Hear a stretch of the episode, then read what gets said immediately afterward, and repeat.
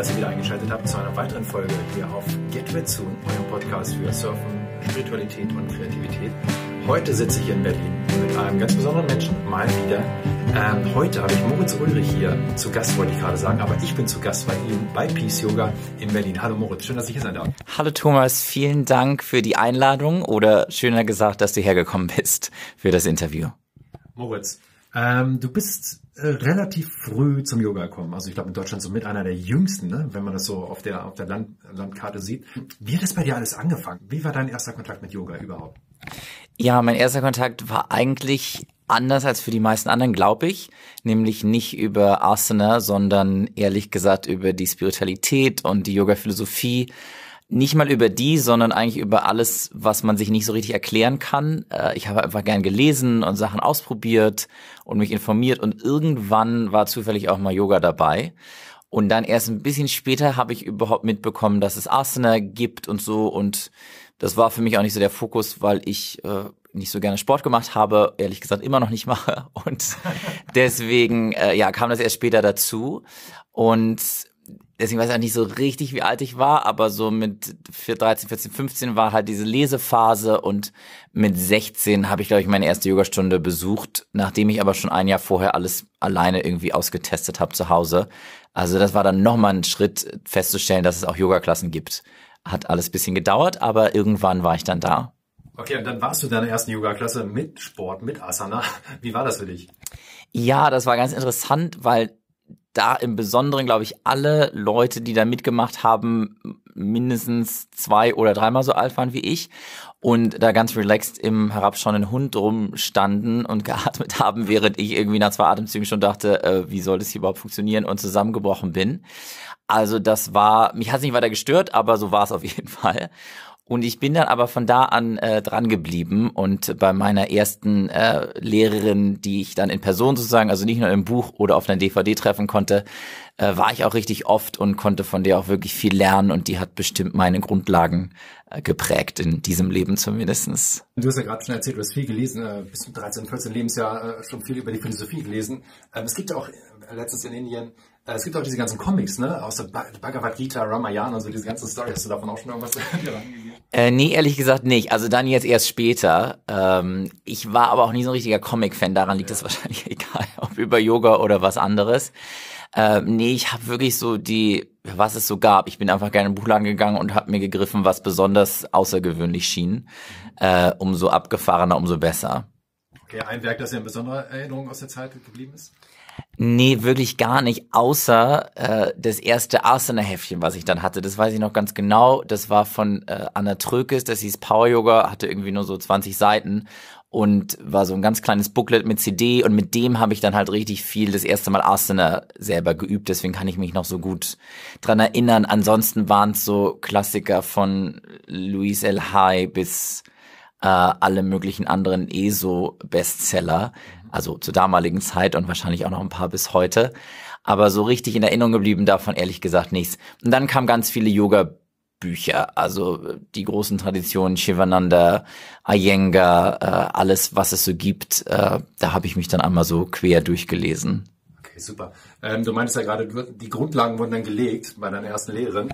Jetzt bist du ja großer Verfechter vom Jivamukti. Wie war denn der Weg dazwischen, bevor du zum Jivamukti kamst? Du hast ja wahrscheinlich erstmal eine weite Reise gemacht durch verschiedene Stile, nehme ich an. Ja, absolut. Also ich habe, nachdem ich dann hier in Berlin angefangen habe, war ich irgendwann mal ein halbes Jahr in Frankreich, bin da zur Schule gegangen und da hatte ich glücklicherweise richtig viel Zeit und konnte wirklich sehr viel Yoga machen und habe einfach alle möglichen Stile ausprobiert, die es damals so gab. Ähm, manche mit Namen, manche ohne Namen. Und dann in Berlin habe ich das auch weitergemacht, bin überall hingegangen. Glücklicherweise haben wir hier in Berlin echt viele tolle Gastlehrerinnen und Lehrer immer. Und irgendwann war ich auch mal in der Jivamukti-Klasse und ich glaube, ich bin ganz ehrlich, dass ich es nicht mehr so richtig weiß, dass diese erste in München war äh, oder eine der ersten auf jeden Fall bei Gabriela Bosic und da war halt Yoga-Philosophie dabei und Musik dabei und Asana, mit denen ich mich dann inzwischen auch schon angefreundet hatte. Und aber eben auch die ganzen anderen Sachen, die ich gerne mochte, weil ich Musik gemacht habe, auf dem Musikgymnasium gewesen, die Philosophie von zuvor. Und da kam dann irgendwie für mich alles so schön zusammen, so dass ich da dann schon wusste, aha, das ist irgendwie was, was mich besonders anspricht. habe dann aber erstmal eine Ausbildung gemacht bei Chris Lanzaro, der hier in Berlin wohnte, aber aus New York kam, also auch schon aus der Heimatstadt des Jivamukti. Ähm, der auch ganz viel mit Musik und Philosophie gearbeitet hat. Das also war so ein sehr ähnlicher Ansatz.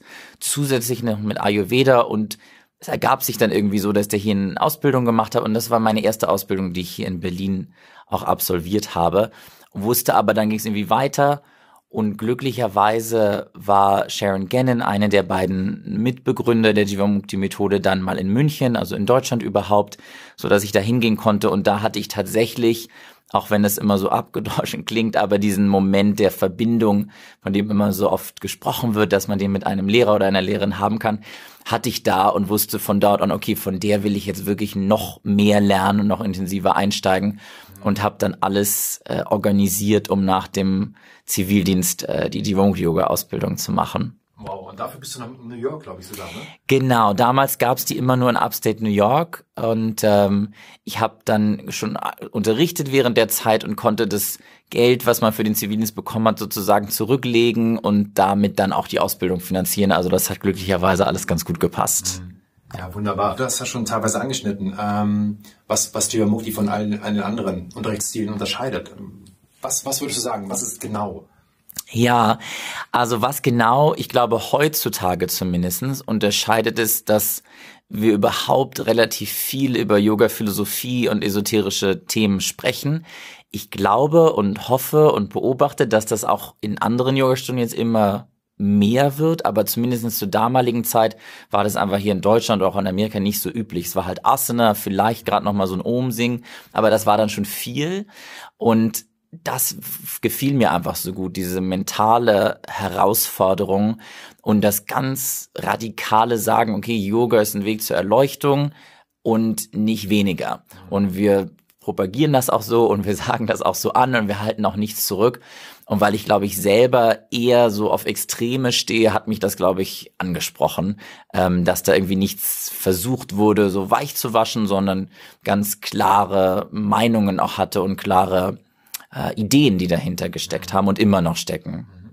Und Jivamukti ähm, sagt ja, die haben diese fünf Bereiche, Bhakti, ähm, Ahimsa. Mhm, genau, Bhakti, also Hingabe, Ahimsa, Gewaltlosigkeit, Meditation, die es halt in allen Klassen immer bei uns gibt. Dann Shastra, also das Studium von Schriften, Patanjali's Yoga Sutra, Hatha Yoga Pradipika sind so zwei bekanntere für die Yogis unter euch zumindestens.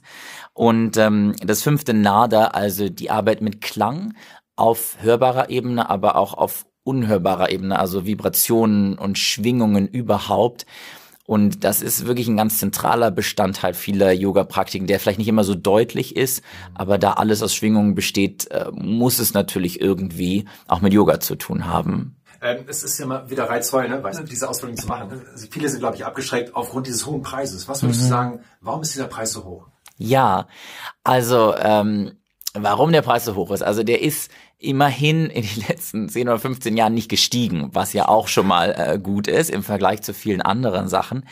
Und tatsächlich ist die Ausbildung insofern sehr aufwendig gestaltet, als dass einfach sehr viele Leute daran beteiligt sind. Erstmal vor Ort, es gibt immer zwei Facilitator, es gibt Mentoren. In den meisten Fällen kommen Leute für Anatomie und von, für Sanskrit einfach von außen noch dazu, ähm, um wirklich das bestmögliche Teaching-Team zu haben die sind auch vorher dann schon da. Es gibt wirklich große Vorbereitungen dafür und Updates für das Training, an denen einfach sehr, sehr viele Leute beteiligt sind. Ich weiß, dass man das von außen natürlich nicht immer so sieht, muss man ja auch nicht unbedingt. Ja.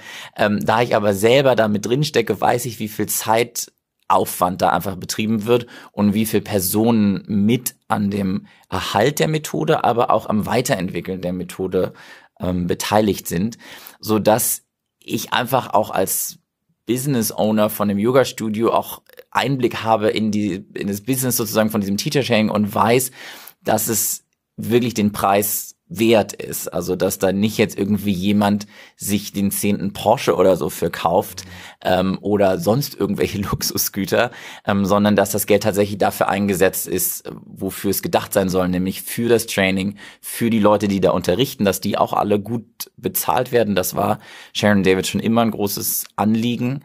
Und vor allem, dass das Geld in die Weiterentwicklung gesteckt wird, ähm, weil wir glauben, dass es nicht was Feststehendes ist, sondern dass sich auch so eine Methode immer weiterentwickeln muss und sollte. Ja. Was ich ganz schön finde, ähm, also aus eigenem Interesse natürlich, ähm, dass ihr jetzt diese neuen Angebote habt, diese 75 Stunden, mhm. wo man erstmal quasi so eine Art Schnupperkurs hat, du machst einen Spiritual Warrior, darfst den unterrichten und das, das Geld, das man dafür bezahlt, sollte man sich dann doch für ein Teacher Training entscheiden, bekommt man das komplett vom Teacher Training abgezogen. Das finde ich sehr, sehr fair. Also. Ja, absolut. Also das haben wir aus verschiedenen Gründen entwickelt. Erstmal gab es die Nachfrage immer danach wieder, erstmal was auch an Wochenenden zu machen. Diese zehn Tage von dem 75-Stunden-Training werden in manchen Studios ja auch an fünf Wochenenden angeboten, sodass sie ein bisschen zugänglicher sind für Leute, die einfach nicht so lange am Stück irgendwie frei bekommen können oder weg sein können von zu Hause. Und wie du schon richtig sagst, ist natürlich ein geringerer Aufwand auch finanziell, logischerweise. Und dann wollen wir natürlich die, die schon diese zehn Tage gemacht haben, unbedingt gerne in unseren großen Trainings haben und deswegen dieses, wie ich auch finde, äh, tolles Angebot, was dann von Jivamukti Global gemacht wird, ähm, das Geld einfach da mit anrechnen zu lassen.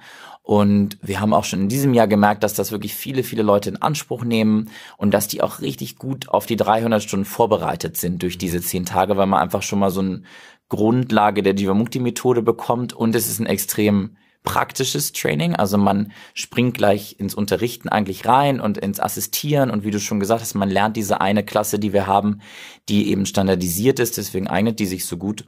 Und wir sehen dann, dass wenn die dann in dem vier Wochen Training sind, können die sich noch viel besser auch auf die theoretischen Themen vielleicht konzentrieren, weil dann nicht alles neu ist, ähm, sondern die können das darauf aufbauen und das vernetzen mit dem, was sie schon gelernt haben. Ja. David und Sharon selbst, sind ja gar nicht mehr dabei beteiligt. Ne? Was, was war der Grund dafür? Mhm. Also die haben ähm, vor ungefähr zwei Jahren das Business sozusagen verkauft, also die ganze Administration, die dahinter steckt, die natürlich oder glücklicherweise immer größer geworden ist, weil es einfach immer mehr äh, Jivamukti-Lehren gab, immer mehr Jivamukti-Yoga-Stunden, äh, Schulen auf der ganzen Welt. Und die wollten einfach eher ihrer Aufgabe nachgehen, sozusagen die spirituellen Guides von den Leuten zu sein, die es wollten. Ähm, und das wollten wir ehrlich gesagt auch. Also es war schon immer natürlich eine Herausforderung für mich auch und auch für andere, mit den beiden einen Yoga-Lehrer-Yogaschüler-Beziehung zu haben und gleichzeitig so eine Business-Beziehung, weil natürlich gibt es da Punkte, die vielleicht in Konflikt geraten könnten. Und ehrlich gesagt finde ich es so einfach viel angenehmer, sie als meine Yoga-Lehrer nur haben äh, zu können und zwei andere Leute, die das jetzt managen, als meine Geschäftspartner, also in unserem Fall jetzt als Studio oder wenn man dann bei den Trainings beteiligt ist.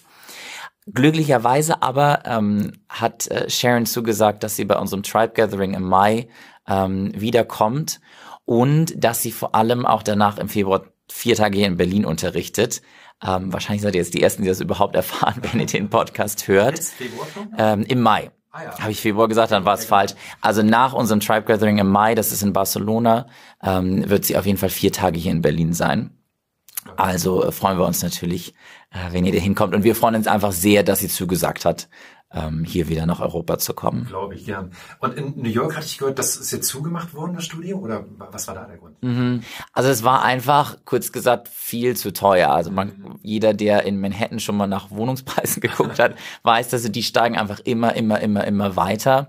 Und zu einem Punkt, dass man einfach mit einem Yoga-Studio überhaupt nicht finanzieren kann. Mhm. Ähm, natürlich kommen immer noch alle möglichen anderen Sachen zusammen, aber das ist einfach der größte Punkt gewesen. Es war einfach wirtschaftlich nicht mehr lohnenswert für niemanden, äh, eher das Gegenteil von lohnenswert. Und wie ich schon gesagt habe, ist auch immer der Versuch, die Lehrerin gut bezahlen zu können und auch das geht dann einfach irgendwann nicht mehr, ähm, so dass dass von den Leuten, die das gemanagt haben, glaube ich, die richtige Entscheidung war, das zu tun. Und wir hoffen natürlich, dass es vielleicht wieder einen neuen Ort gibt und äh, Rima Robert unter anderem versucht, in New York wieder was aufzubauen und dass es wieder so eine Location gibt. Und wir hoffen aber auch, dass obwohl das zugemacht hat, dass einfach jetzt Raum für neue Sachen bringen kann und dass eher gar kein Ende ist, sondern vielleicht breitet sich die Jugend in Europa einfach jetzt gerade mehr aus, was auch der Fall ist. Und so gibt's, glaube ich, immer Phasen, ja. Ähm, ja, die alle gut sind und kein, uns keine Sorgen bereiten müssen. Super.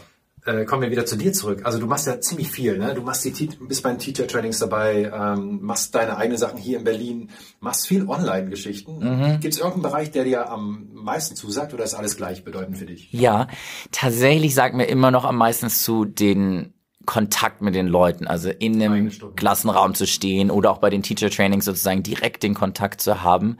Ich weiß, dass das online ähm, vielen Leuten was bringt, die einfach nicht den Zugang haben zu einem Yogaschule oder die einfach weit weg wohnen oder warum auch immer. Und deswegen liegt mir das auch am Herzen, sozusagen die Leute auch zu erreichen und mit denen in Kontakt zu bleiben. Für mich ganz persönlich ist es aber tatsächlich so, dass wenn die Personen mit im Raum sind, dass das für mich ähm, einfach das schönste Gefühl ist und auch das, was mir tatsächlich am leichtesten fällt und was mich eher ähm, mit Energie versorgt sozusagen, als dass es mich Energie und Kraft kostet. Ja, glaube ich. Ist ja auch immer eine schöne Energie, oder? Eine Klasse, also Absolut.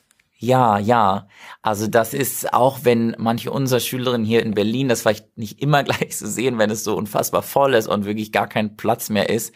Ähm, ich fand schon immer als Schüler das toll, wenn Klassen so voll sind und als Lehrer auch, weil einfach, wie du schon gesagt hast, die Energie von so vielen Leuten zusammenkommt, die sich gegenseitig inspirieren können und irgendwie ist es dann für alle einfacher. Also ich finde es auch einfacher zu unterrichten und finde es auch als Schüler oder Schülerin einfacher, dann da mitzumachen und ein transformatives Gefühl zu bekommen, wenn so viele zusammen da sind. Ja, absolut.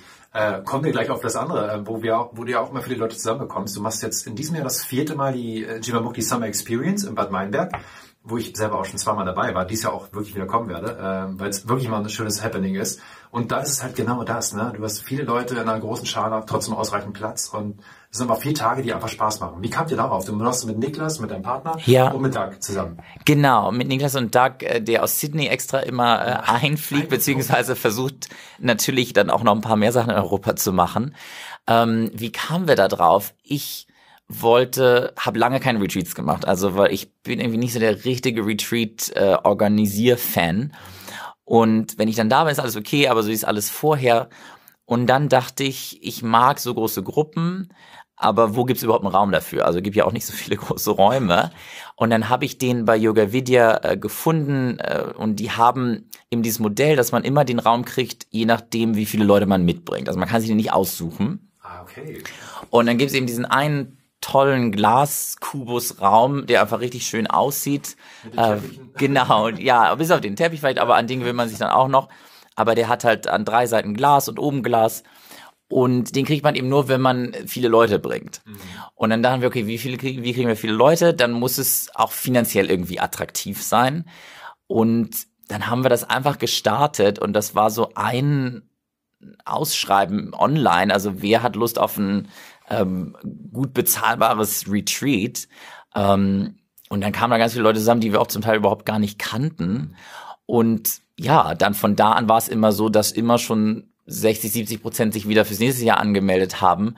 Und auch jetzt äh, ist es bis auf zwei Plätze oder so schon wieder voll. Also wir machen es einfach weiter. Wir finden es total gut, äh, weil da so viele Menschen von überall zusammenkommen.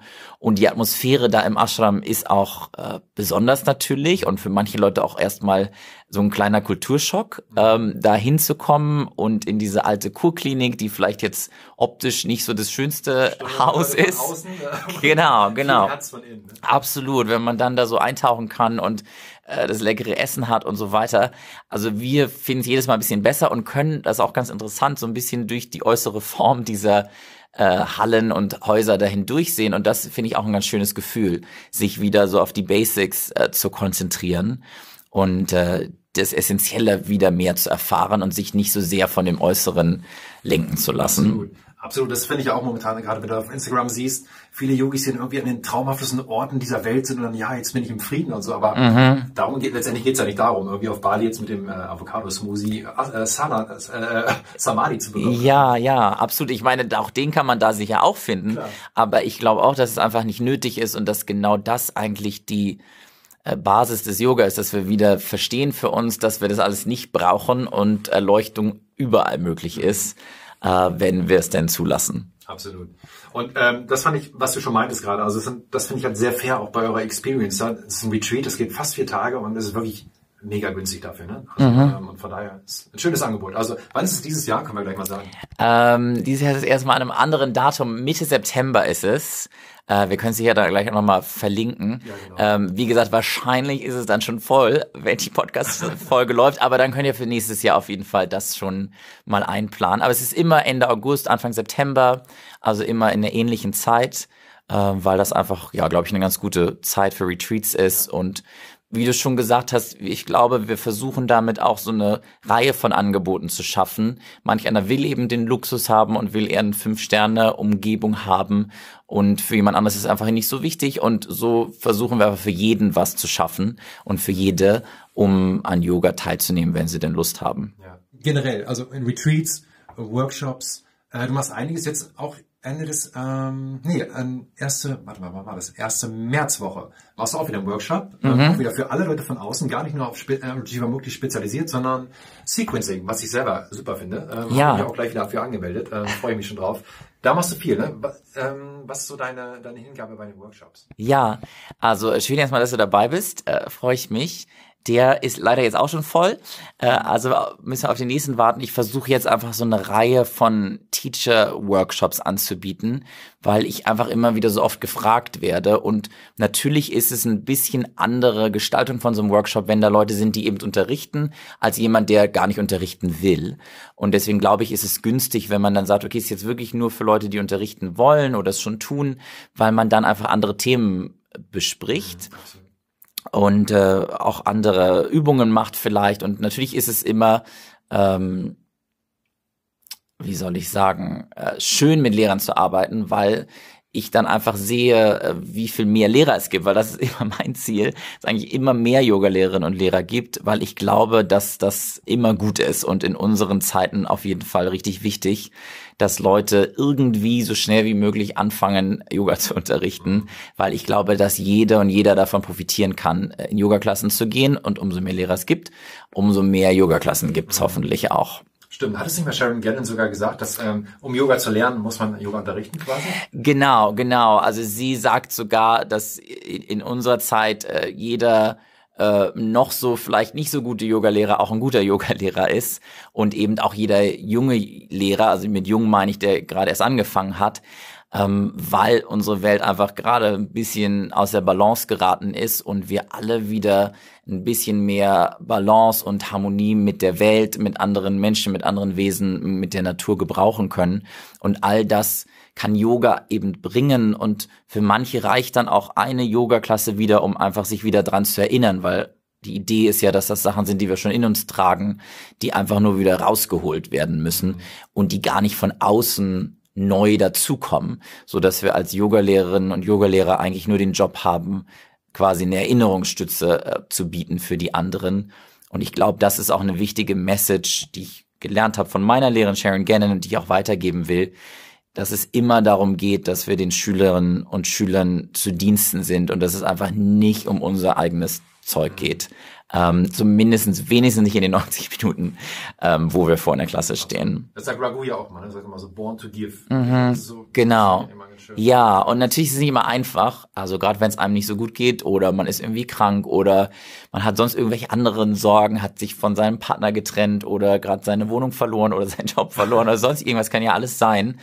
dann trotzdem in die Klasse zu gehen und an der Türschwelle quasi seine Specialness äh, abzuladen und loszulassen und solange man dann da ist, wirklich äh, als Dienerin und Diener von den Schülern da zu sein.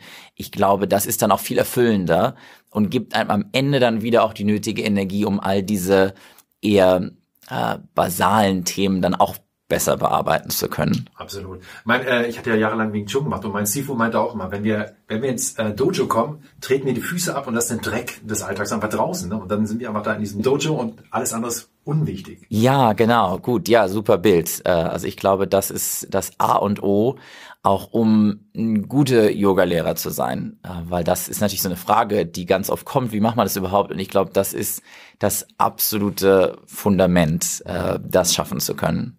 Äh, kommen wir mal wieder zu dir zurück. Ähm, du bist ja sehr vielseitig interessiert. Du hast gerade schon erwähnt, du warst auf einer Musik, auf einem Musikgymnasium Hast du auch Musik studiert? Okay, äh, nee, das nicht. Also ich habe Musikunterricht natürlich lange gehabt und war im Orchester und im Chor, Klavier gespielt, Klarinette gespielt, Gesangsunterricht, aber dann äh, so im akademischen Bereich sozusagen äh, habe ich das gar nicht mehr mhm. fortgeführt. Okay, aber du kannst es jetzt wieder perfekt nutzen, ne? Bei Thema Kirtan. Absolut, ja, so ist es. Also ich singe nach wie vor total gern und hab's vielleicht auch wiederentdeckt so ein bisschen, weil dieser klassische Stimmunterricht und Gesangstraining, das ist ja schon alles sehr starr, oder? Starr, genau, und auch standardisiert und es gibt halt ein bestimmtes Bild einer Stimme und hat ja auch seine Berechtigung und es gibt ja auch tolle Opernsängerinnen und Opernsänger, aber trotzdem ist ja alles sehr ähnlich dann. Und am ähm, Kirtan singen hat mich so beeindruckt, dass man einfach frei heraussingen kann. Mhm. Und klar profitiere ich heute einfach davon, dass ich so lange Stimmtraining hatte. Das hilft natürlich dabei, auch mal den Ton irgendwie zu treffen oder auch halten zu können, auch wenn es darum natürlich nicht geht. Ja. Ähm, aber es erleichtert dann anderen oft den Zugang dazu, wenn es sich für ihre Ohren erstmal subjektiv gut anhört, glaube ich, dann auch selber mit einzustimmen ähm, und sie da auch inspirieren zu können, mitzusingen. Ich glaube, darum geht's ja, wenn man Kirtan anleitet, dass man alles macht, dass die Leute ihre Scham verlieren können und ihre Angst verlieren können, ähm, selber mitsingen zu dürfen. Ja. Ich finde es ja momentan ganz schön, es äh, kommt ja immer mehr, glaube ich, ne? Kirtan oder das Satsang, dass Leute da hingehen und das auch suchen und, und da einfach Bock drauf haben. Wohingegen früher dachten Leute, wenn du sowas machst, also ich selber dachte ja, oh Gott, hier so Hare Krishna und sowas chanten, da bist du ja total. Also da denken, was sollen die Leute von mir denken? Und heutzutage, ich liebe es. Ja, also ich auch. Ich kann dir da nur zustimmen. Ähm, ich habe auch festgestellt, dass es ganz interessant ist, dass wenn wir hier unseren Satsang einmal die Woche haben, immer Sonntagabend in Berlin, wo wir auch einen Kirtan singen, dass da ganz viele Leute von außen kommen die gar nicht in unsere Asana-Klassen kommen. Also das ist jetzt immer noch so mein Versuch. Wie kriege ich die Leute, die in unsere die, die Open-Klassen kommen, dazu noch mehr auch das andere mitzunehmen?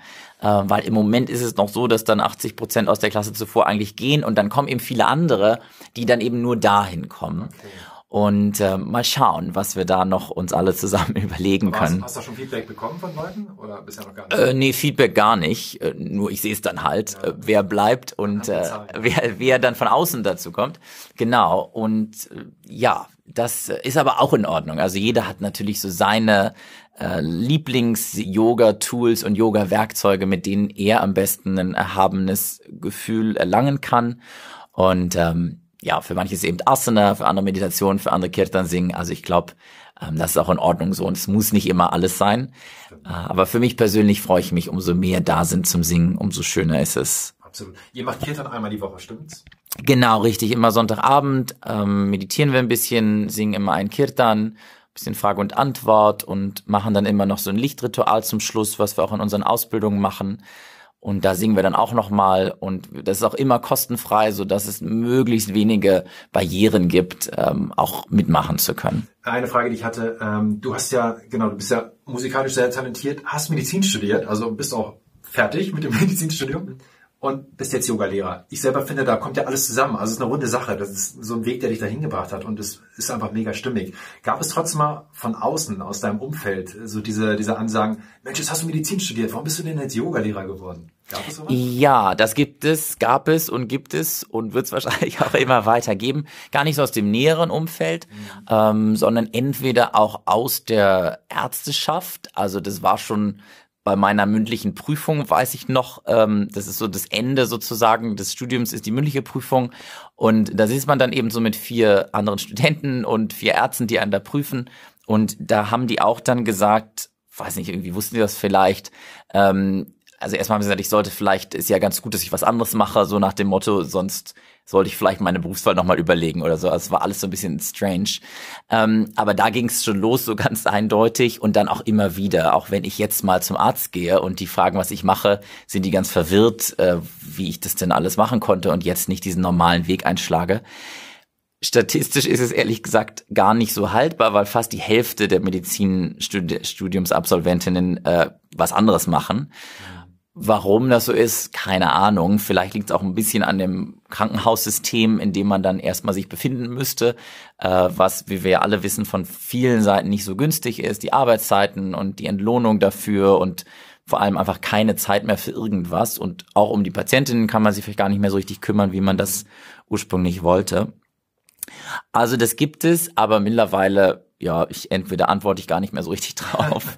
Und für mich war es auch wirklich keine verlorene Zeit. Also ich habe immer schon Medizin studieren wollen und bei mir ist es so, wenn ich irgendwas machen will, dann mache ich es auch. Mhm. Aber eigentlich nie mit dem Ziel danach. Also ich habe jetzt nie überlegt, ich will dann in die Klinik oder ich will dann eine eigene Praxis haben. Das gab's nie. Deswegen war das für mich auch alles vollkommen in Ordnung so. Und nach dem Studium hatte ich so ein halbes Jahr mal, äh, bevor es zu Ende war, ehrlich gesagt, überlegt, okay, was mache ich jetzt genau? Will ich wieder ein Yoga-Studio aufmachen, weil ich habe schon unterrichtet, bevor ich studiert habe? Will ich doch vielleicht in die Klinik gehen? Habe so ein bisschen abgewegt, aber glücklicherweise jetzt rückblickend habe ich mich äh, für die Yogaschule entschieden und das war für mich persönlich auch die beste Entscheidung. Mhm. Im gewissen Sinne erfüllst du den hippokratischen Eid ja auch in der Yogaschule, oder? Also genau. Allerdings gibt es den Eid gar nicht mehr. Also den Eid gibt es schon noch, aber man muss ihn nicht mehr ablegen. Aber nichtsdestotrotz sehe ich auch so. Also das mit Menschen zu arbeiten ist für mich eigentlich sozusagen die Essenz des Arztseins und ja, deswegen finde ich, ist es eigentlich gar nicht so weit davon entfernt, äh, auch wenn es für einen normalen, gewöhnlichen Arzt von außen jetzt vielleicht nicht danach scheint. Ähm, aber ich hoffe, dass auch die irgendwann äh, vielleicht mehr sich wieder auf den Kontakt mit den Menschen fokussieren wollen, aber auch können, ähm, so dass das immer mehr in den Vordergrund rückt. Mhm. Ist ja auch gerade so ein Trend, ne? so langsam, glaube ich, kommt, ist, mhm. dass immer mehr äh, die Schulmedizin immer mehr Leute nicht bei der Schulmedizin die Lösung suchen, sondern wirklich wieder zu den fernöstlichen Geschichten gehen ne? und da Rat schauen, nach Rat schauen. Ja, das stimmt. Ähm, wobei ich da immer so ein bisschen hin und her gerissen bin, ähm, weil oft sehe ich dann da so Extrembewegungen. Also jemand, der dann sagt, also mit unserer Medizin will ich genau gar nichts mehr zu tun haben und alles andere ist jetzt super. Und ich glaube, dass am Ende wirklich nur eine Mischung aus allem oder einfach das zu machen, was für diese Situation günstig ist, dass das eigentlich das Schlauste ist. Äh, einfach auszuprobieren und auszutesten natürlich und sich einfach nichts gegenüber zu verschließen. So mache ich es immer, auch wenn ich irgendwie was hab. Ich gucke halt, was funktioniert und das mache ich dann und das, was nicht funktioniert, für mich mache ich dann nicht. Aber es kann natürlich für jemand anderen super sein. Insofern glaube ich, ist ein offener Geist äh, die Grundlage zur Heilung von allen möglichen Dingen. Ja.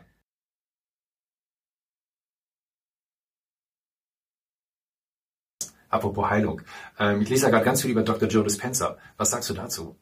Und musst du mir sagen, wer das so, ist und ah, was der okay. macht. Ach ja, das war's weg. Das war's okay. Mega gut. Das würde dich äh, Become Supernatural. Also ist auch ein Arzt und der hatte wohl mal irgendwie eine Stauchung der Wirbelsäule gehabt und hat dann mit Meditation angefangen, hat diese ganze Operation ausgeschlossen, hat gesagt, nein, ich mache das nicht. Ah, aha. Ähm, diese Operation, wo sie alle Wirbel wieder auseinanderziehen. Ja, ja. Und ähm, hat dann gesagt, nee, ich meditiere einfach und hat dann wirklich sich das alles vorgestellt, seine Wirbel, wie, die neu, wie er die neu konstruiert hat und alles. Mm, mm. Also ja, ja, ja, ja. Viel mit dem Quantumfeld arbeitet ja. quasi. Und da hätte ich, das wäre auch noch eine Frage, das wäre wahrscheinlich eine extra Podcast-Folge, nämlich die Parallelen zwischen Yoga Sutras, das Quantumfeld, Krishna und also es gibt ja so viel, was einfach identisch ist ne? und äh, halt nur unterschiedliche Namen hat. Absolut. Also ich glaube, das sieht man in allen alten Wissenschaften und alten Traditionen, seien es äh, die Azteken, Inkas, die alten Griechen äh, im indischen Raum oder wo auch immer, überall, dass die vor Tausenden oder Zehntausend Jahren schon so viele Sachen wussten und gemacht haben, sie einfach anders benannt haben und sie vielleicht auch nicht mit unseren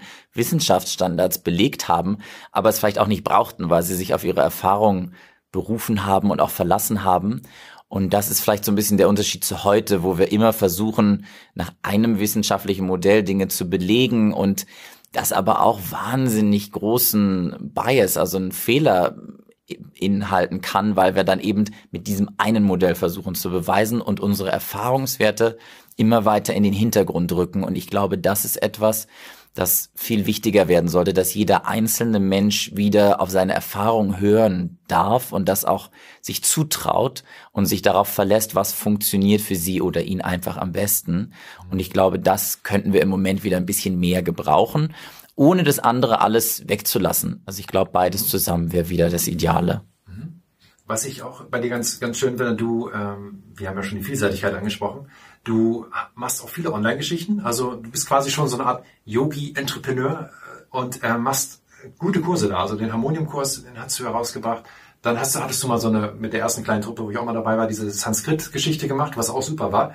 Generell Sanskrit, du hast da eine große Faszination dafür. Wie, wie kommt das? Das ist schon sehr, also man muss schon sehr, sehr interessiert sein, um da sich wirklich reinzuarbeiten. Ne? Ich finde es auch mega interessant, aber ich habe bisher noch nicht so diesen Zugang, dass ich total heiß drauf bin, jetzt da alles darüber zu lernen. Ja, das kann ich gut verstehen. Es, es wirkt ja auch erstmal sehr abschreckend obwohl natürlich ganz viele Leute Mantra singen und Kirtan singen und so weiter, aber sobald es dann ein bisschen weitergeht, äh, scheint da irgendwie noch eine größere Hürde zu sein, die ich auch gerne helfen würde abzubauen, weil ich glaube, dass Sanskrit tatsächlich in sich eine super Yoga-Praxis sein kann und man das wirklich ähm, wahrscheinlich könnte man auch Erleuchtung damit erlangen, wie mit allem natürlich.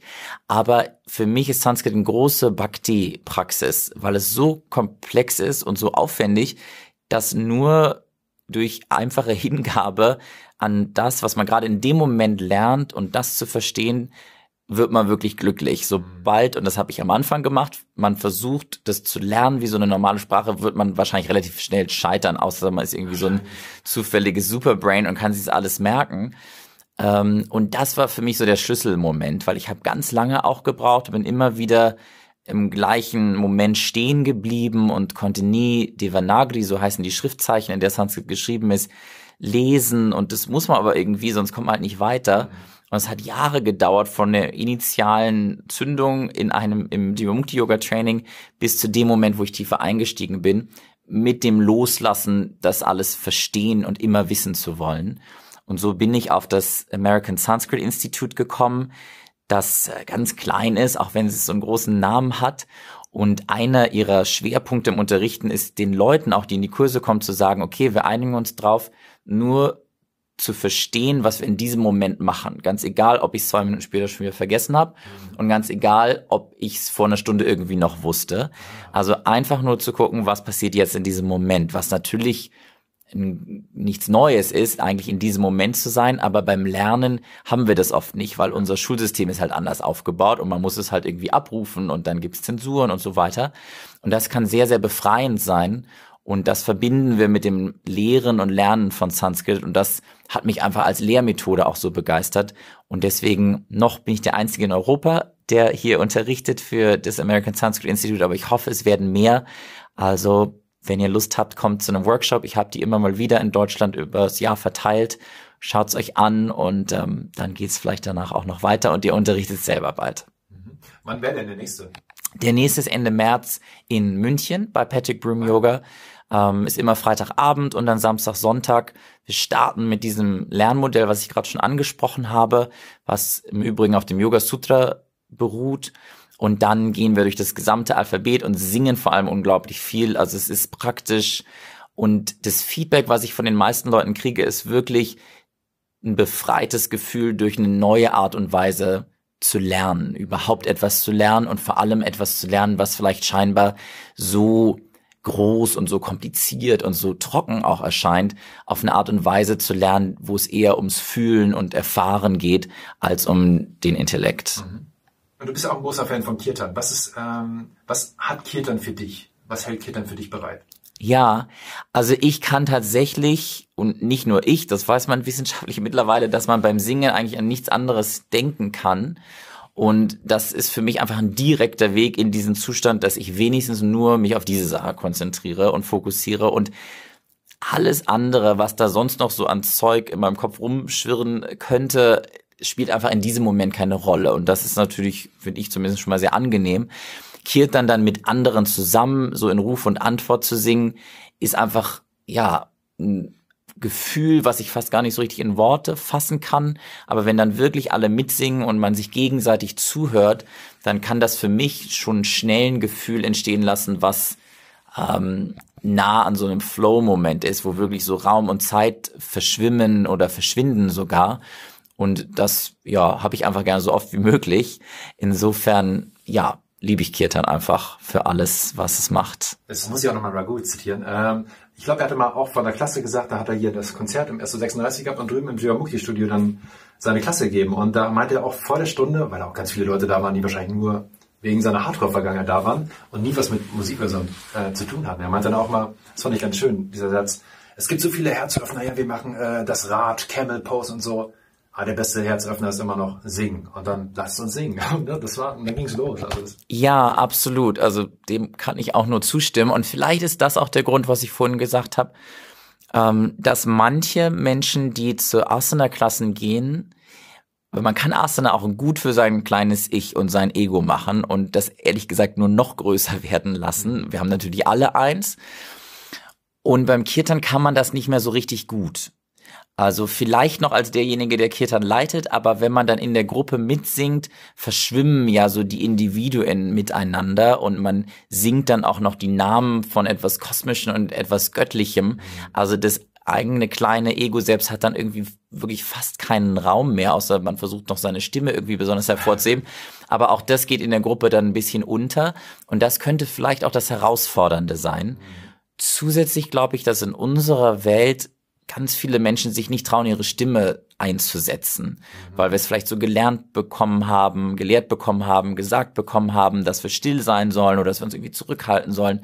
Und ich glaube, auch das kann manchmal schon eine Hürde sein, die es zu überkommen gilt, um Kirtan singen zu können, sich zu erlauben, den Mund aufzumachen im wahrsten Sinne des Wortes und zu singen und Töne herauszulassen und seiner Stimme auch zu vertrauen.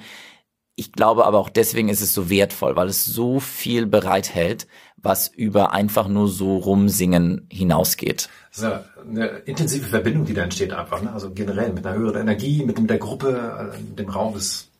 Ja, absolut. Und ich hoffe, dass es immer mehr Kirtan Möglichkeiten gibt und äh, so die Menschen auch einfach dahin kommen können und es einfach mal ausprobieren können, weil es kann einem ja wirklich nichts passieren. Also man sitzt, äh, man bewegt sich nicht, man muss nur seinen Mund auf und zu machen. Oder vielleicht auch nicht, ja, vielleicht hört man auch erstmal nur zu und genießt sozusagen das, was passiert und kann sich dann ein bisschen langsamer rantasten. Und die meisten Kirtan-Events, die es so regelmäßig in, in Orten und Städten gibt, sind ja oft auch kostenfrei oder auf Spendenbasis. Und ich glaube, da könnte jeder und jede Zugang finden. Ja, war äh, letztes Jahr auch hier in Berlin bei Krishna Das und das war irgendwie seltsam, mal bei so einem Kirtan nicht auf dem Boden zu sitzen, sondern in so wirklich Theatersitzreihen. Ne? Das war schon ein seltsames, also irgendwie hat das nicht so ganz gepasst, aber es war trotzdem natürlich sehr nett. Ja, das verstehe ich, kenne ich auch, die ganzen Bekannten, Deva Premal, Jayutal, Sanatam Kaur und so weiter, die haben glücklicherweise natürlich viele Menschen, die sie anziehen, aber genau deswegen gibt es einfach nicht so viele Orte, wo dann alle auf dem Boden sitzen könnten. Und dann auch noch die Menschen sehen. Natürlich will man die Leute dann sehen, die auf der Bühne sitzen und so weiter. Aber ich verstehe es. Ich glaube, dann ist es wieder eine Übung, den Raum ein bisschen ausblenden zu können und sich wieder auf die Sache zu konzentrieren, also auf das Singen und auf die Intention, warum auch alle gekommen sind. Ja. Wie siehst du denn die Entwicklung im Yoga, also auch mal unabhängig vom Kirtan jetzt, die Entwicklung von Yoga in Deutschland oder in Europa oder in, der westlichen Welt in den letzten zehn Jahren oder die Zeit, wo du alleine schon dabei bist. Äh, wie siehst du diese Entwicklung? Ja, also ich sehe einfach, dass es immer mehr Yogaschulen gibt und immer mehr Yogalehrerinnen und Yogalehrer und das finde ich persönlich gut. Und ich habe auch nicht das Gefühl, das ist auch so ein Standard, das ich nicht aufzuhören bekomme von Leuten, die nichts mit Yoga zu tun haben, dass es eben jetzt gerade so ein Boom ist. Aber wie du schon gesagt hast, ich unterrichte jetzt seit ungefähr 15 Jahren und ich habe eher das Gefühl, zumindest mal hier in Berlin, wo ich es am besten beurteilen kann, dass es einfach immer mehr wird. Und so ein Boom, finde ich, dafür ist es jetzt auch schon irgendwie ein bisschen lange da. Nicht nur in Deutschland, sondern auch insgesamt ja einfach schon sehr lange auf der Welt. Und ich glaube, das wird auch einfach so weitergehen. Und wir sollten alle daran arbeiten, dass es auch so bleibt und dass es einfach immer mehr davon gibt. Ja, wäre schön auf jeden Fall. Wahrscheinlich wird es auch so sein. Ja, absolut. Ich glaube, es ist auch was, was die Leute brauchen. Es muss natürlich nicht immer Yoga sein. Es gibt auch andere tolle Sachen, die es ähnliches bereithalten. Aber Yoga ist eben ein Beispiel dafür, wie wir Menschen wieder mit uns und unserem wahren Selbst oder einem kosmischen oder irgendwas allumfassendem oder göttlichen in Kontakt kommen können. Und ich glaube, umso mehr unschöne Sachen auf der Welt passieren, umso mehr erinnern wir uns auch wieder daran, ähm, dorthin zu kommen oder da einfach mal nachzugucken, was es sonst noch gibt.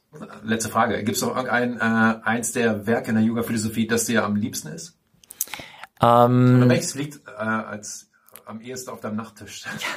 Also beim Nachttisch, ganz ehrlich, liegen eigentlich immer nur Psychothriller. Das ist das Einzige, was ich lese ähm, an Romanen oder sonstigem. Ich bin wirklich ein ganz schlechter Leser, ehrlich gesagt, okay. äh, weil ich, glaube ich, so visuell geprägt bin, dass so nur so Buchstaben ähm, mich oft nicht so befriedigen.